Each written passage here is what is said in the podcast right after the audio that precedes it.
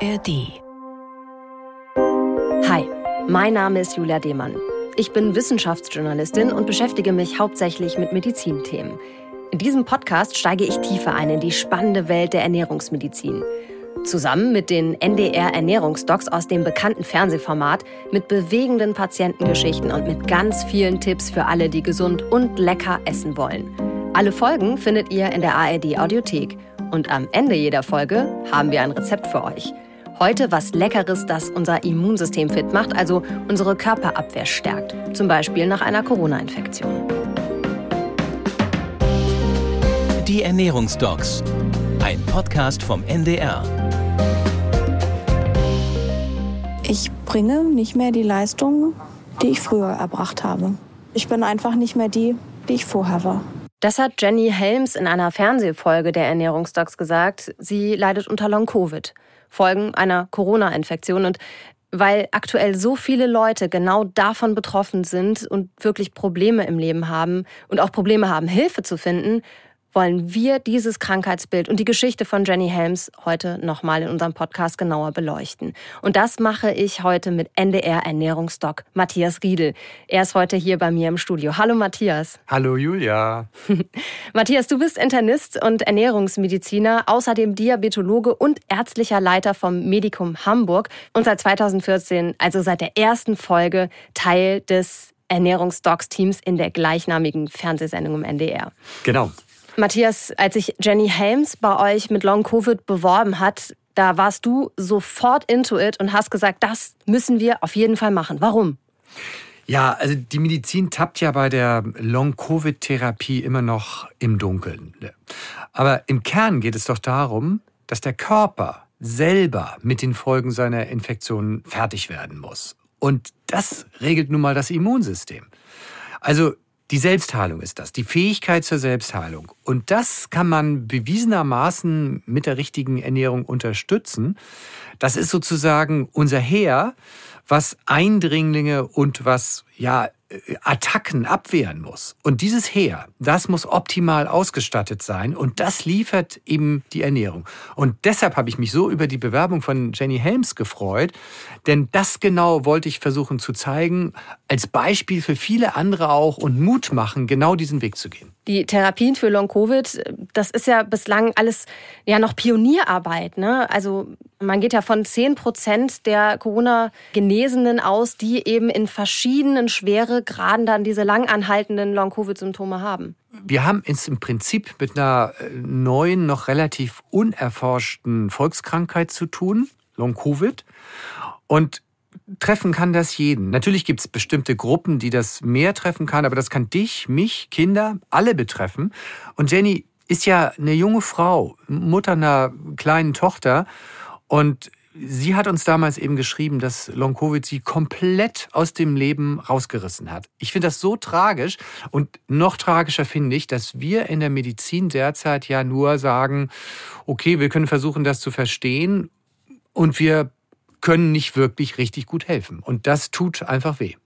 Und da habt ihr aber dann alles versucht und wie und mit welcher Strategie, dazu später mehr. Ich greife jetzt erstmal ein bisschen vor, denn wir haben hier einen Mixer stehen und das, was da drin ist, das sieht so ein bisschen ähm, gelblich-golden aus, riecht auch schon ziemlich gut nach Ingwer ähm, und äh, Gewürzen. Es sind aber auch ein paar Beeren drin. Ich schmeiß den jetzt einfach mal an. Ich gieße uns mal was ein. Ja, sieht so ein bisschen aus wie Kaffee au lait. Ist ein bisschen cremig, klar, wie so ein Smoothie eben. Und wenn man dran riecht, mh, hm, das riecht lecker tatsächlich nach Frucht. Das riecht nach Gewürzen. Und jetzt, Julia, Prost. Ja, Prost. Und wie mm. gefällt's dir? Ja, richtig gut. Also es schmeckt nicht wie so ein klassischer Smoothie. Er hat zwar was Fruchtiges, aber auch etwas sehr Würziges. Ja, da ist äh, Ingwer drin und man schmeckt auch Kurkuma. Mhm. Ganz tolle naturheilkundliche Gewürze.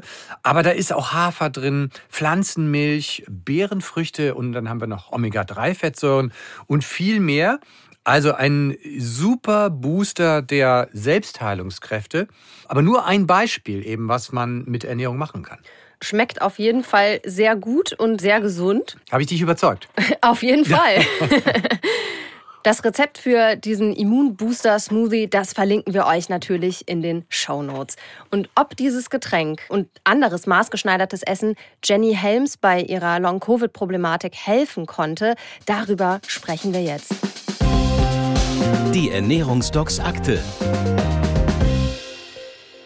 Matthias, hattest du schon Corona? Zum Glück noch nicht, aber, aber damit gehöre ich ja mittlerweile zur Minderheit. Die Statistik vermeldet nur offiziell, dass knapp 50 Prozent der Bevölkerung bislang einmal oder mehrfach infiziert ist. Aber das sind ja nur die gemeldeten Fälle. Die Dunkelziffer dürfte viel, viel höher sein. Wie ist es denn bei dir? Hast du schon gehabt? Äh, ja, aber bisher zum Glück auch nur einmal und auch erst nach zweieinhalb Jahren. Also ich habe auch am Anfang gedacht, oh, ich krieg's bestimmt gar nicht und dann irgendwann hat's mich doch erwischt. Ich hatte aber Glück und mir ging es dann auch, nachdem die Akutphase vorbei war, wieder gut. Ich habe also nicht Long-Covid bekommen. Das war bei Jenny Helms aber deutlich anders. Ich äh, habe Corona Anfang Januar 2021 gehabt. Kopf- und Gliederschmerzen, Erschöpfung, Husten und Halsschmerzen. Und der Husten ist mir geblieben und die Erschöpfung. Die erste Zeit nach der Infektion bin ich noch krankgeschrieben gewesen und habe dann wieder angefangen zu arbeiten. Hab dann aber relativ schnell gemerkt, so nach dem zweiten Tag, äh, irgendwas stimmt nicht. Also ich konnte die einfachsten Sachen nicht mehr machen. Betroffene müssen dann ja oft entscheiden. Gehe ich heute einkaufen oder duschen oder koche ich mir was? Die können einfach nicht mehr alles machen, sondern müssen wirklich, ja, können nur eine Sache am Tag irgendwie machen. Erzähl doch mal, wie das bei Jenny Helms war. Ja, also Jenny hm, arbeitet ja in einem Steuerbüro und sie hat uns damals äh, beispielsweise berichtet, dass der Weg zur Arbeit zu diesem Zeitpunkt war sie da noch im Empfang so anstrengend für sie war, dass sie sich danach erst mal eine halbe Stunde ausruhen musste. Also unvorstellbar. Ne? Be bevor sie dann richtig anfangen konnte. Und dann war ihr Kopf so vernebelt, also Stichwort Brain Fog, mhm. dass sie sich beim Computer gar nicht anmelden konnte. Sie hatte die, äh, die Anmeldedaten vergessen. Ja? Und äh, das ist für so eine junge Frau natürlich dramatisch. Also nicht nur für eine junge Frau, das ist überhaupt dramatisch. Ja, also dieser Brain Fog, da sollten wir später noch mal genauer drauf eingehen, denn das ist ja wirklich eines der Leitsymptome ähm, bei Long Covid. Also wirklich massive kognitive Einschränkungen. Übersetzen würde man jetzt Brain Fog ja mit Nebel im Gehirn oder geistiger Nebel und es handelt sich tatsächlich da um eine Bewusstseinseintrübung, die dazu führt, dass die Betroffenen sich nicht mehr richtig konzentrieren können und eben leicht ablenkbar sind, sich nicht mehr fokussieren können, vergesslich sind und Wortfindungsstörungen haben. Ja, richtig heftig. Also, dass man halt ständig den roten Faden verliert. Das hatte ich während meiner Covid-19-Erkrankung auch. Und so war das bei Jenny auch nach der akuten Erkrankung. Also sie hatte extreme Schwierigkeiten, sich zu fokussieren, auf eine Sache zu konzentrieren. Die Lautstärke im Büro, der Geräuschpegel, das war plötzlich für sie aber nicht mehr zu ertragen. Und sie hat auch ständig unglaublich Kopfschmerzen bekommen. Also es ist immer, als wenn ich einen, einen Stahlhelm aufhab, der auf meinen Kopf drückt. Der Schmerz ist der ist immer da. Der geht nicht weg. Das klingt ja wirklich schrecklich. Und da hat man ja Angst, wenn wirklich irgendwie gar nichts mehr so richtig funktioniert. Richtig.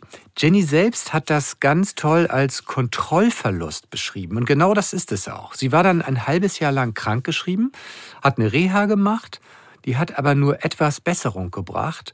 Und danach, dank ihres wirklich verständnisvollen Arbeitgebers, ist sie ins Homeoffice gewechselt, um einfach weniger Ablenkung zu haben. Und dieser Verlauf ist eben auch ganz typisch, nicht? Zur Reha und es ist irgendwie nicht besser geworden. Und dieser Kontrollverlust ist es dann auch, was den Betroffenen eben riesen Angst macht, wie du das auch gerade sagtest. Und deshalb ist es wichtig, dass, dass die Ärzte die Beschwerden wirklich ernst nehmen und nicht abtun nach dem Motto, na ja, es wird schon wieder, ruhen sich einfach mal aus. Das funktioniert nicht, weil diese Angst um diesen Kontrollverlust, die macht den Zustand ja einfach noch viel schlimmer. Und das ist ja auch richtiges Leid. Mhm. Und ähm, dieses Lappalisieren der Beschwerden, das ist gerade in der Anfang der Long-Covid-Zeit ganz häufig gemacht worden. Das hat die Betroffenen sehr, sehr belastet. Ja, und äh, nach dieser ganzen Zeit kam sie zu euch Ernährungsdocs. Das war, um das mal zeitlich einzuordnen, über ein Jahr nach ihrer Corona-Infektion. Ja, und das ist leider typisch, dass die Betroffenen, das war am Anfang eben noch viel schlimmer, aber jetzt ist man natürlich viel sensibler, so lange warten mussten, bis man sich ihre angenommen hat. Und Jenny hatte wirklich von der Symptomatik her Full House. Da fehlte nichts mehr. Sie hat das alles in einem ganzen Strauß von Symptomen beschrieben. Also neben dem Brain Fog, die Dauerkopfschmerzen, hatte sie noch Schlafstörungen, war ängstlich, kurzatmig, Muskelschmerzen, dann war sie noch depressiv, dafür musste sie sogar ein Antidepressivum nehmen und dann hatte sie noch Fatigue. Also das ist ja dieser Zustand dauerhafter und schneller Ermüdung und Erschöpfung. Und der ist natürlich eine Riesenlast.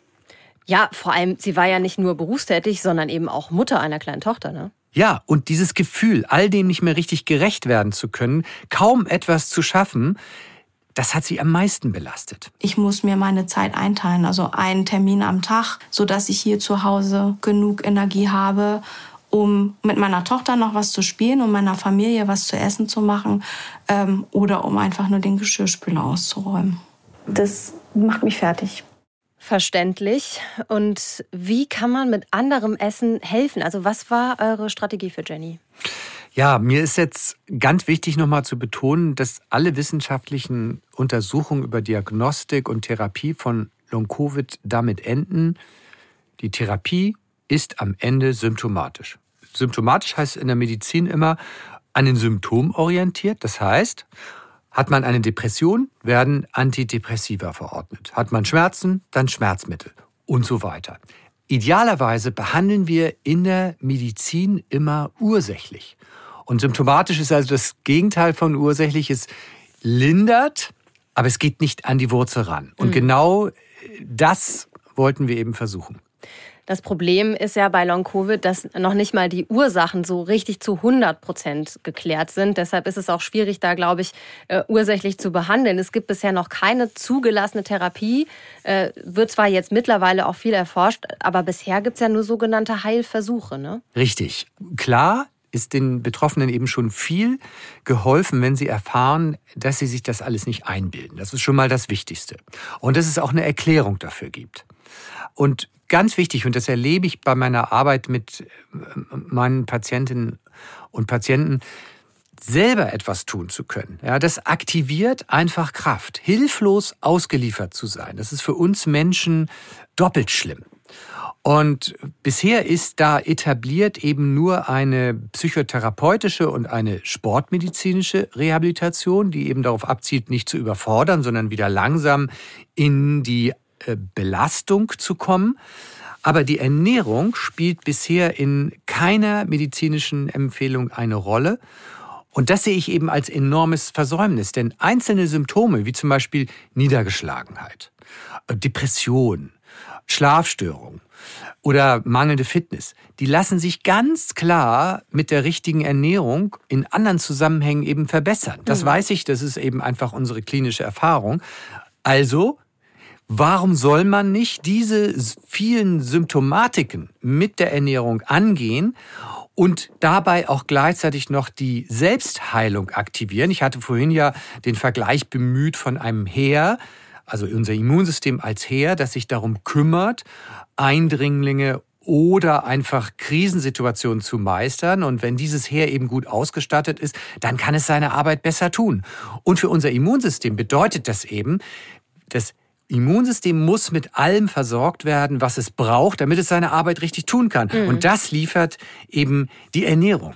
Und Leider ist das eben so, dass die ernährungsmedizinische Forschung an den Universitäten kaum vertreten ist und praktische Ernährungsmedizin noch seltener. Und deshalb fließt das auch eben in die Studien nicht mit ein. Wenn man einen Lehrstuhl hat für Ernährungsmedizin, dann wird man den Kollegen auch mal fragen, was wäre denn dein Beitrag? Aber das fehlt eben in der Breite und es fehlt in der Medizin eben auch die Erfahrung, dass Ernährungsmedizin viele dieser Symptomatiken deutlich bessern kann. Und das ist, glaube ich, der Grund dafür, dass die Studien die Ernährungsmedizin da völlig ausklammern. Da kämpft er ja für und arbeitet daran. Aber jetzt nochmal zurück zum Thema Long-Covid nur die Ernährung als Therapie, das äh, kann ich mir vorstellen, das reicht vielleicht nicht. Also das sind ja so viele verschiedene Symptome, da braucht es wahrscheinlich auch mehrere Bausteine, oder? Natürlich. Ich muss dazu nochmal sagen, dass wir uns sofort einig waren, dass also die Ernährungsumstellung nicht alleine dasteht, sondern nur Teil eines multimodalen Therapiekonzeptes ist. Ernährung, Psychotherapie, zur Krankheitsbewältigung, da geht es ja auch um Niedergeschlagenheit und wie gehe ich mit Symptomatiken um, wie verarbeite ich das? Das ist ja total wichtig, ja. Mhm. Und eben äh, moderatem Ausdauersport. Da muss die äh, Sportmedizin ran. Und äh, diese Faktoren eben haben alle Einfluss auf das Immunsystem. Und das gilt insbesondere natürlich auch bei Long-Covid. Gerade beim Sport ist es ja ähm, bei Long-Covid-Patienten ein bisschen schwierig, ne, weil sie eben äh, unter dieser Fatigue leiden. Das, da kann ja zu viel Belastung dann auch nach hinten losgehen.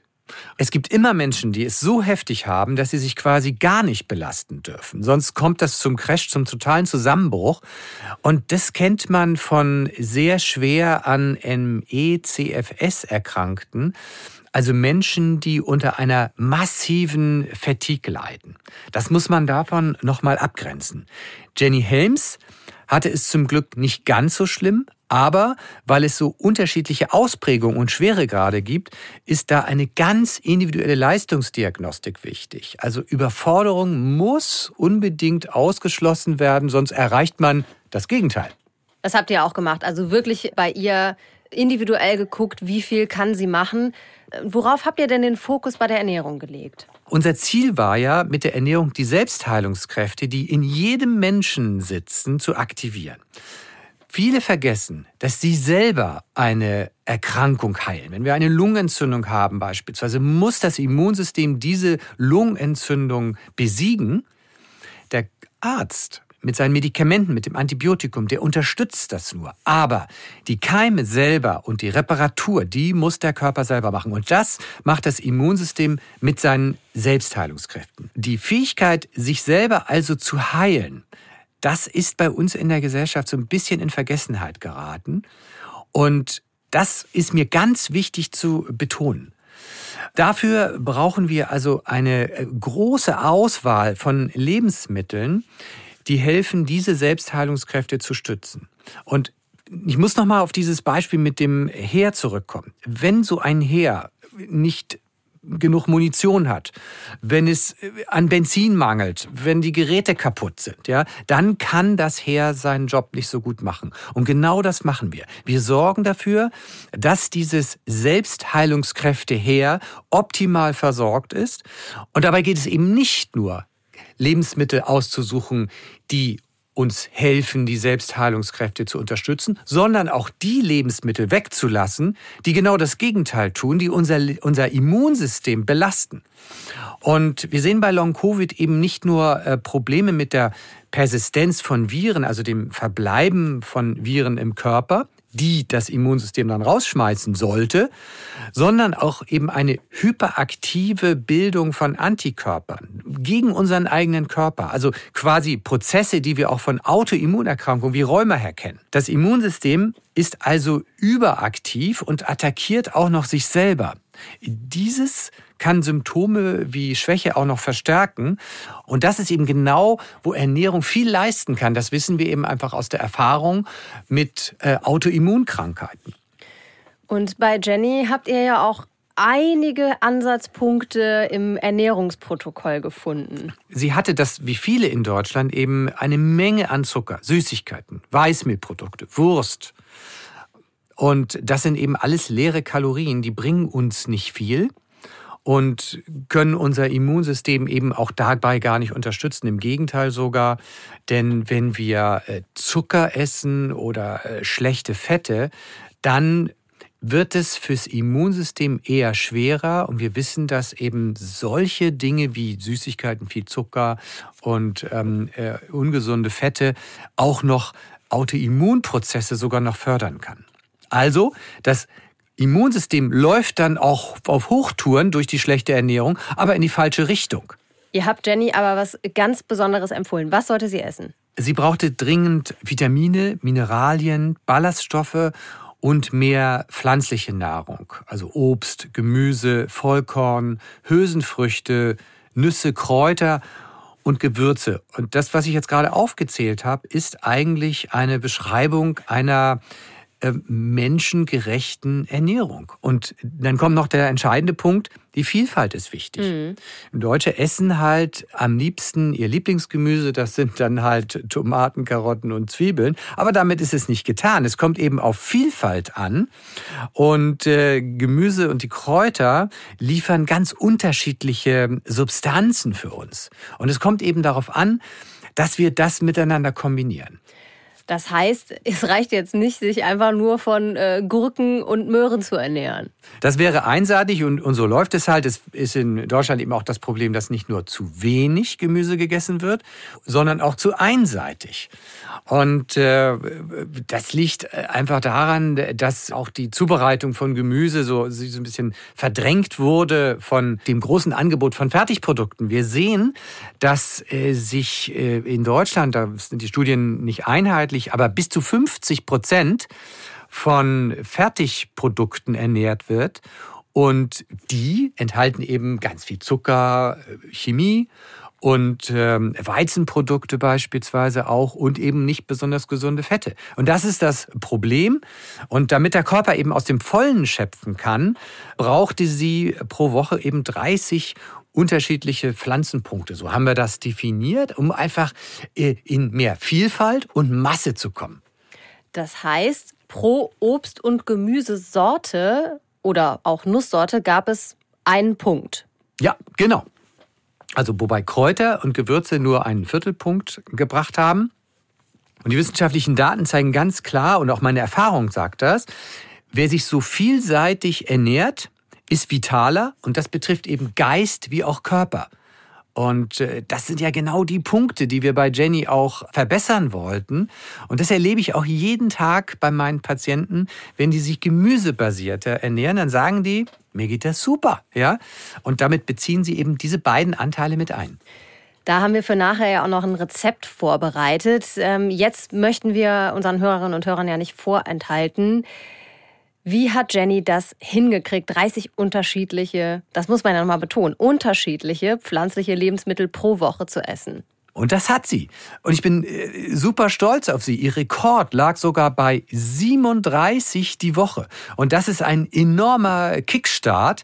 Normalerweise bin ich ja eher ein Gegner von radikalen Änderungen in der Ernährung. Aber bei dieser, muss man sagen, wirklich radikal lebenseinschneidenden Ernährung da ist es auch berechtigt, tatsächlich mal so richtig in die Vollen zu gehen. Ich fand das total beeindruckend und auch Jenny Helms selber war ja zu Recht stolz auf sich. Ja, ja, und das Beste ist ja daran, wie gut diese pflanzenbasierte Ernährung bei ihr gewirkt hat. Erzähl mal. Verbesserung fast aller Symptome und besonders auch, und das freut mich und das ist auch in meiner klinischen Erfahrung so, besonders auch ihrer Depression. Dann lass uns doch mal reinhören, wie es ihr nach den sechs Monaten dann ergangen ist. Die depressiven Phasen sind kürzer. Mhm. Wenn ich mich mal nicht richtig ernähre, äh, merke ich das. Also das spielt tatsächlich äh, zusammen. Aber ich habe im Augenblick einen Punkt, wo ich sagen kann, dass es mir wirklich gut geht. Und das hatte ich schon sehr lange nicht mehr. Und das ist sehr schön.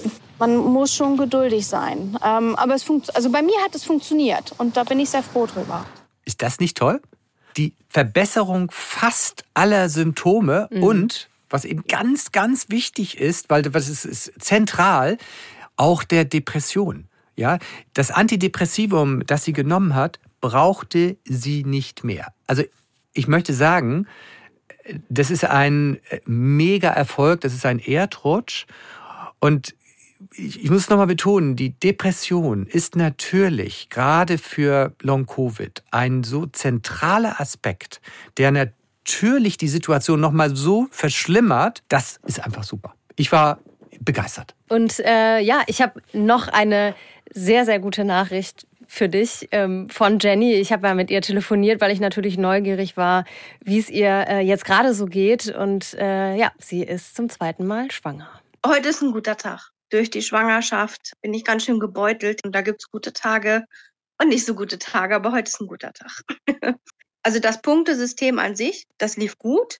Aber man muss halt am Ball bleiben. Und ich habe den Ball so ein bisschen verloren und versuche jetzt halt gerade wieder reinzukommen. Ich komme noch nicht so ganz auf die 30 Punkte in der Woche, aber ich weiß, was ich kochen muss und mir macht das Kochen jetzt auch langsam wieder Spaß. Ich weiß, dass man das damit vielleicht nicht unbedingt heilen kann, aber einfach die Chance, ähm, sich selber mit der Umstellung was Gutes zu tun und vielleicht die Symptome zu lindern, wenn sie nicht weg sind, aber wenigstens zu minimieren, dass man selber ein bisschen was beeinflussen kann. Das ist das, was ich äh, von euren Patientinnen und Patienten häufig höre, wenn ich dann mit denen telefoniere diese Selbstermächtigung, also dieses Gefühl, ich kann selber mit der Ernährung etwas bewirken. Ich kann was dafür tun, dass es mir besser geht. Das habe ich bei Jenny Helms auch ganz stark wieder gemerkt. Das ist tatsächlich auch ein ganz wichtiger Nebeneffekt, der so häufig untergeht, die, die Selbstwirksamkeit zu erkennen und dass wir letztlich unsere Gesundheit selber in die Hand nehmen können und auch damit auch was bewirken können. Wir sind nicht hilflos Krankheiten ausgeliefert und das ist das eine bei Jenny, was ich total wichtig finde. Das zweite ist, dass sie sagt, ich spüre, wie Essen mein Wohlbefinden verändert. Mhm.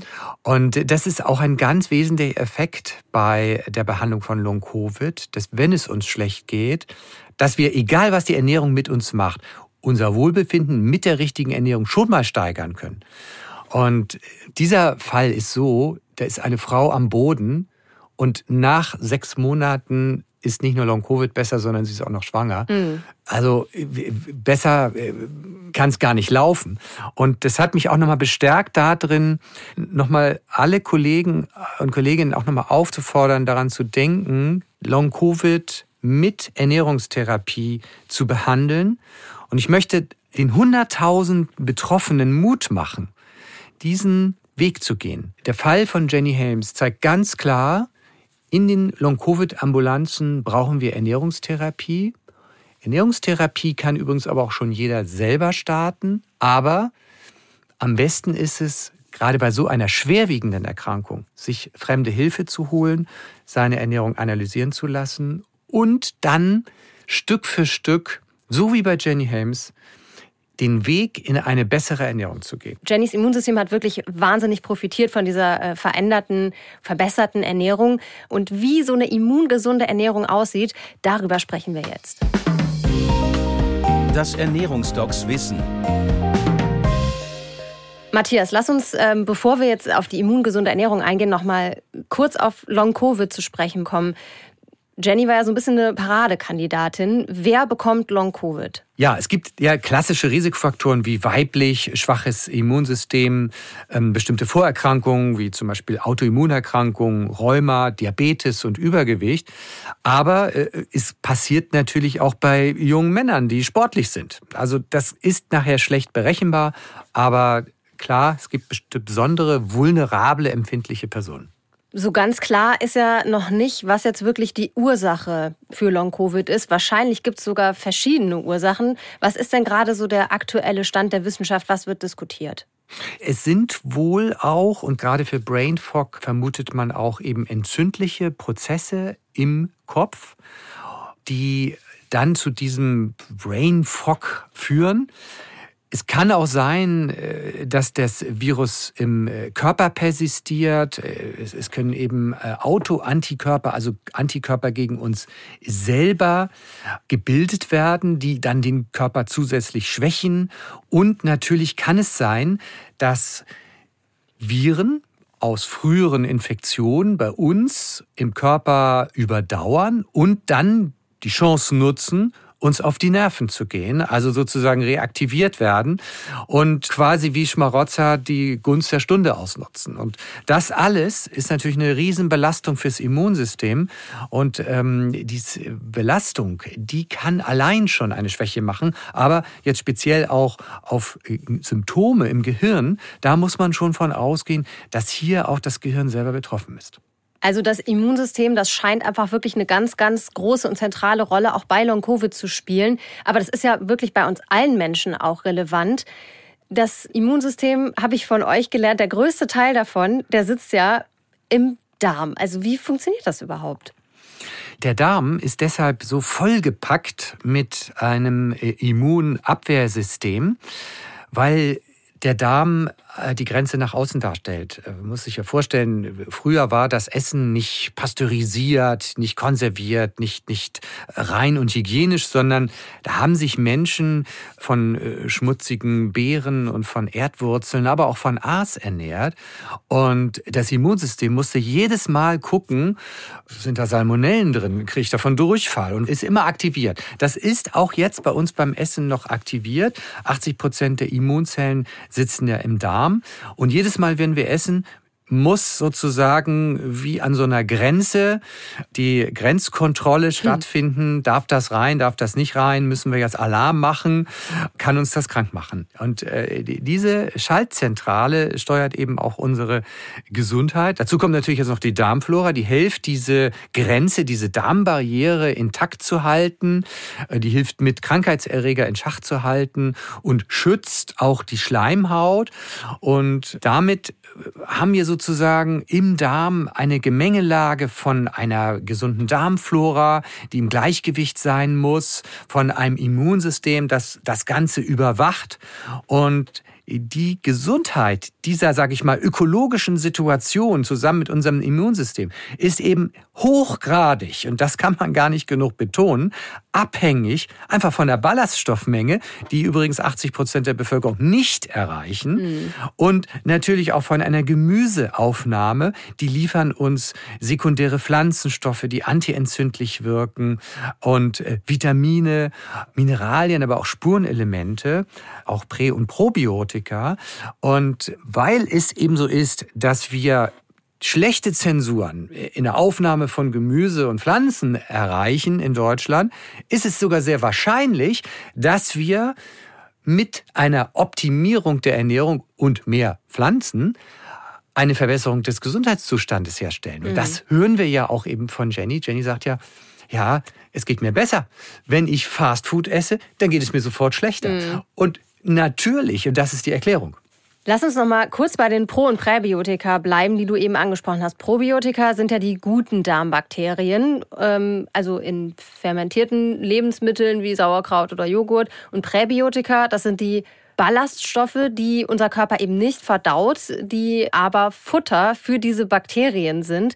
Wie und wodurch lassen sich denn Körper, Abwehr und unsere Selbstheilungskräfte noch beeinflussen, wenn wir jetzt mal auf die Ernährung gucken?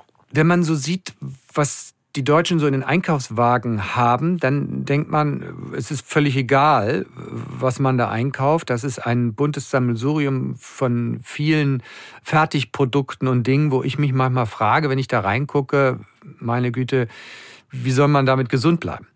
Was wir brauchen, ist eben hochwertiges Eiweiß. Das ist das wichtigste Ziel. Wir haben ein Eiweißziel in der Ernährung. Und äh, dieses Eiweiß sollte eben nicht nur tierisch sein, sondern es sollte im Wesentlichen eben pflanzlich sein. Und das liefern uns eben Hülsenfrüchte, Getreide, Nüsse. Und tierische Quellen sind nicht ganz so wichtig für uns, aber sie müssen mit dabei sein, weil sie nämlich wichtige Vitamine für uns liefern. Das wäre dann also Geflügel, Eier, Fisch, weniger natürlich rotes Fleisch, aber eben auch gesunde Fette wie Leinöl, Olivenöl, Nussöl und Rapsöl, die wirken auch positiv auf unsere Abwehr und auch auf die Regulierung der Abwehr. Mhm. Wir wollen ja nicht nur eine Abwehr haben, die funktioniert, sondern wir wollen auch keine schießwütige Abwehr haben. Und das ist dann bei Autoimmunprozessen. Ja. Da gerät sozusagen diese Abwehr außer Rand und Band. Da ballert das Immunsystem wild um sich. Und äh, das in Schach zu halten, helfen auch eben die gesunden Öle. Aber nochmal ganz wichtig, die richtige Eiweißmenge sollte möglichst aus pflanzlichen Produkten herrühren. Und also Hülsenfrüchte. Also Hülsenfrüchte, Nüsse, das sind total wichtige Lieferanten und nicht umsonst gehören Hülsenfrüchte und Nüsse eben auch zu den beiden Top-Lebensmitteln. Die propagiert ihr ja auch immer sehr. Ähm, nenn mal ein Beispiel vielleicht für so eine richtig, richtig gute Hülsenfrucht für unser Immunsystem. Also beispielsweise die Hülsenfrucht Linsen. Die sind reich an Zink. Und dieses Spurenelement braucht der Körper unter anderem auch für die Zellteilung. Das ist auch wichtig, wenn wir eben also defekte Zellen austauschen. Aber auch das Immunsystem kann ohne Zink keine Antikörper bilden. Darüber hinaus liefern Hülsenfrüchte eben auch Eisen. Und wir wissen, dass Eisen eine ganz wichtige Rolle äh, bei der Abwehr und auch beim Immunsystem spielt. Ein kleiner Tipp dazu. Menschen mit Eisenmangel haben ein wesentlich schlechteres Ansprechen auf eine Impfung. Das geht um 50 Prozent runter. Also mhm. so enorm ist der Effekt einer richtigen Versorgung jetzt beispielsweise nur mit Eisen. Ja, und diese Ernährung, die wir empfehlen, die muss eben all das liefern und das geht eben mit abwechslungsreicher pflanzlicher Ernährung. Eine Immungeheimwaffe ist ja auch Ingwer. Ähm, wir haben es jetzt eben auch in unserem leckeren Smoothie hier am Anfang schon gehabt. Warum ist der so gut? Gingerole sind da drin, das ist ein äh, sekundärer Pflanzenstoff und äh, die lindern Entzündungen und haben auch nachgewiesenermaßen eine antibakterielle Wirkung, können auch bei Magen-Darm-Infekten helfen und wirken auch gegen Entzündungskrankheiten. Außerdem sind da noch viele Antioxidantien, Mineralstoffe und ätherische Öle drin. Und äh, die fördern nochmal zusätzlich die Immunabwehr. Nicht umsonst ist Ingwer eine Heilpflanze.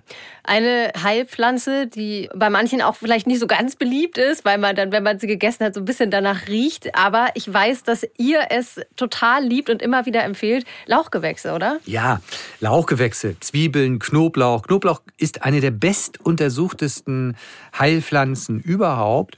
Und wir haben das große Glück, diese Heilpflanze tatsächlich in vielen unserer Gerichte zu haben. Möglicherweise spielt Knoblauch eben auch eine ganz wichtige Rolle bei dem gesunden Effekt der mediterranen Ernährung. Knoblauch enthält genau wie andere Zwiebelgewächse, Lauchgewächse eben auch Allicin. Und ähm, diese Aminosäure erhöht die körpereigene Produktion von Enzymen, die Zellen vor Angriffen durch sogenannte freie Radikale schützen. Und freie Radikale die können körpereigene Zellen zerstören. Also mhm. das ist auch einer dieser Effekte, aber die Lauchgewächse haben viele andere Effekte. Stichwort freie Radikale, da spielt ja auch das Thema Vitamin C eine ganz, ganz entscheidende Rolle. Das ist ja auch etwas, was immer in der Werbung irgendwie genannt wird, wenn es eben um die Stärkung des Immunsystems geht.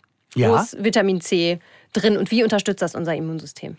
Vitamin C wirkt aber dann ganz besonders gut, wenn es eingepackt ist in eine Pflanze. Wenn wir es also auf natürlichem Wege zu uns nehmen, mhm. kann man nicht gleichsetzen unbedingt nur mit Vitamintabletten.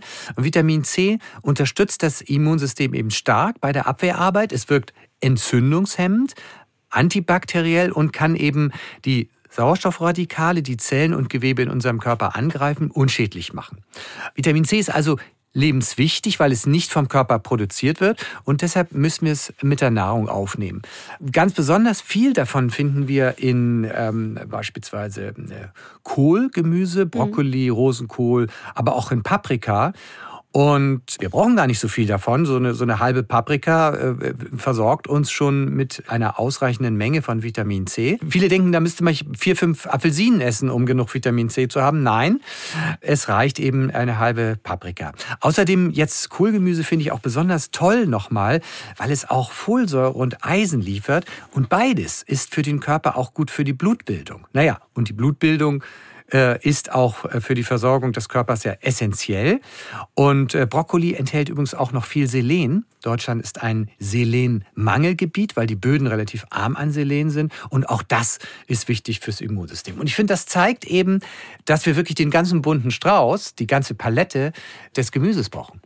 Jetzt haben wir schon ganz viel über Essen gesprochen, was eben gut für unser Immunsystem ist. Sag doch noch mal ganz kurz in einem Satz, was ist schlecht für unser Immunsystem? Fastfood, Fertigprodukte, viel Zucker und schlechte Fette. Also moderne westliche Ernährung. Das ist ein Wort, würde ich sagen. Wie immunstarkes Essen bei Long-Covid und eben auch uns allen helfen kann, da haben wir jetzt ganz viel drüber gesprochen.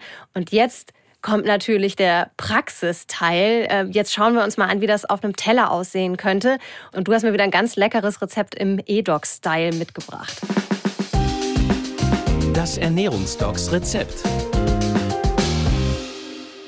Hier, schau mal, das ist mein Einkaufskorb. Ich war auf dem Wochenmarkt und habe hier mal ordentlich eingekauft. Also quasi ein richtiger Ritt durch den Gemüsegarten. Ja, sieht auf jeden Fall richtig gut aus. Das sind Zutaten für ein Spinat-Süßkartoffel-Curry mit Blumenkohlreis.